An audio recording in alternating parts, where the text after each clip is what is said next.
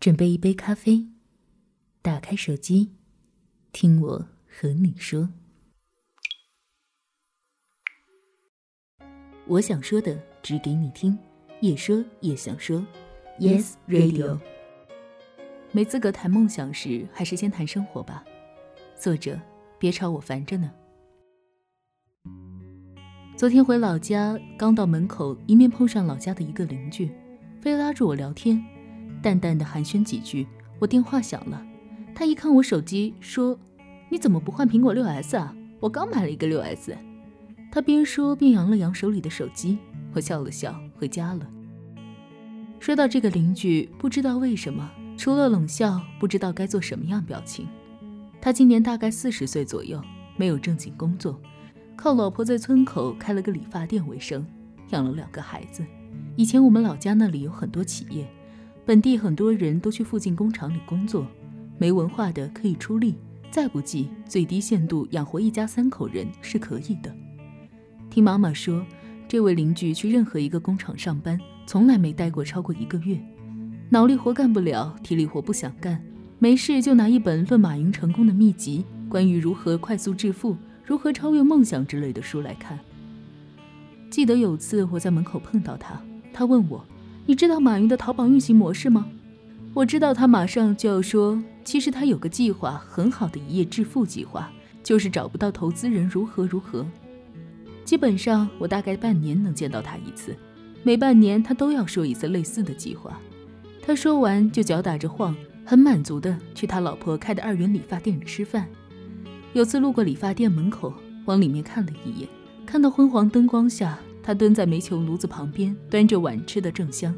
旁边两个孩子在坑坑洼洼的水泥地里爬着，不知道他老婆理两元的头发理多久才能赚到一台苹果六 S。可怜的女人，可怜的孩子。我曾经有个富二代朋友 L，说曾经是因为现在他已经不是了。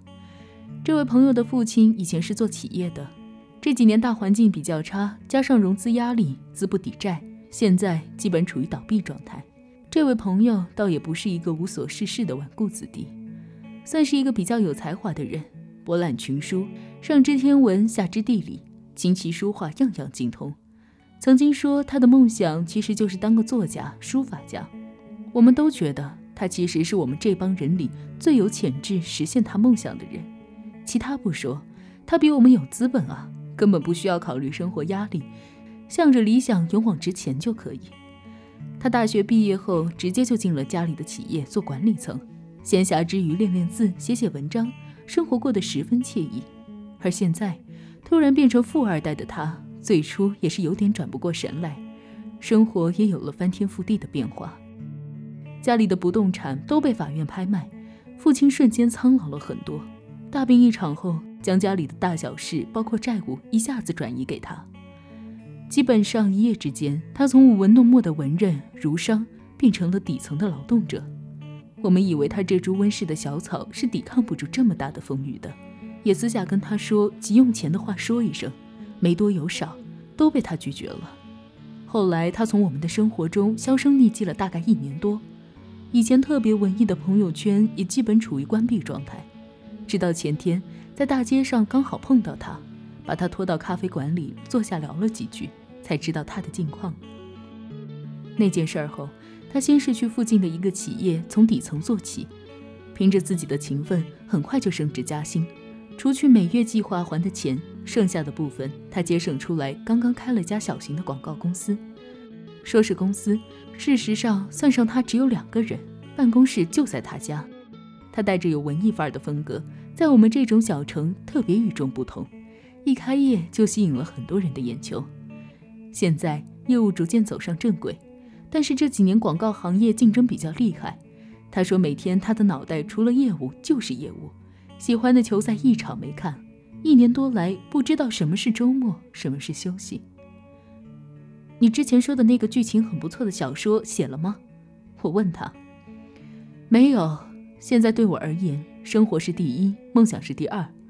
只是生活就已经拼尽全力，哪有时间去谈梦想？他倒很平静，不过我没忘。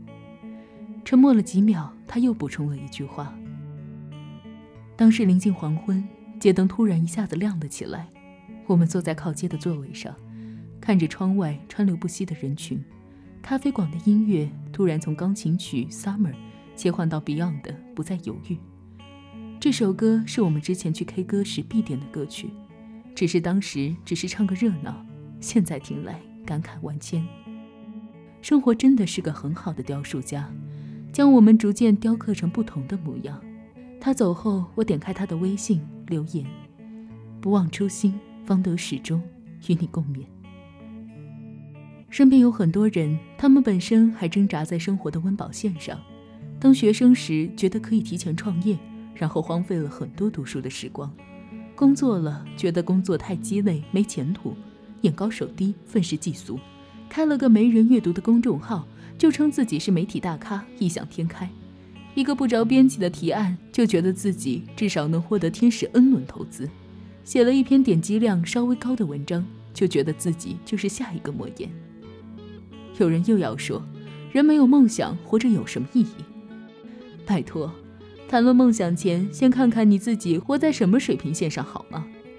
拿着月薪两千元，生活在八线小城镇，没有义务教育，或许孩子都交不起学费的你，不好好努力生活，好意思谈梦想吗？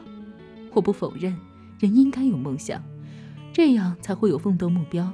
但是很多时候，我们在生活的重压下俯首称臣。摆脱不了生活的枷锁，谈梦想无异于水中捞月，雾里看花。我那位朋友 L，在没有资格谈论梦想时，暂时将其搁置，在生活的重压下不屈服，努力向上。我相信，不久的将来，他一定可以重拾起梦想，上路。所以在没资本谈论梦想前，还是先谈生活吧，与你们共勉。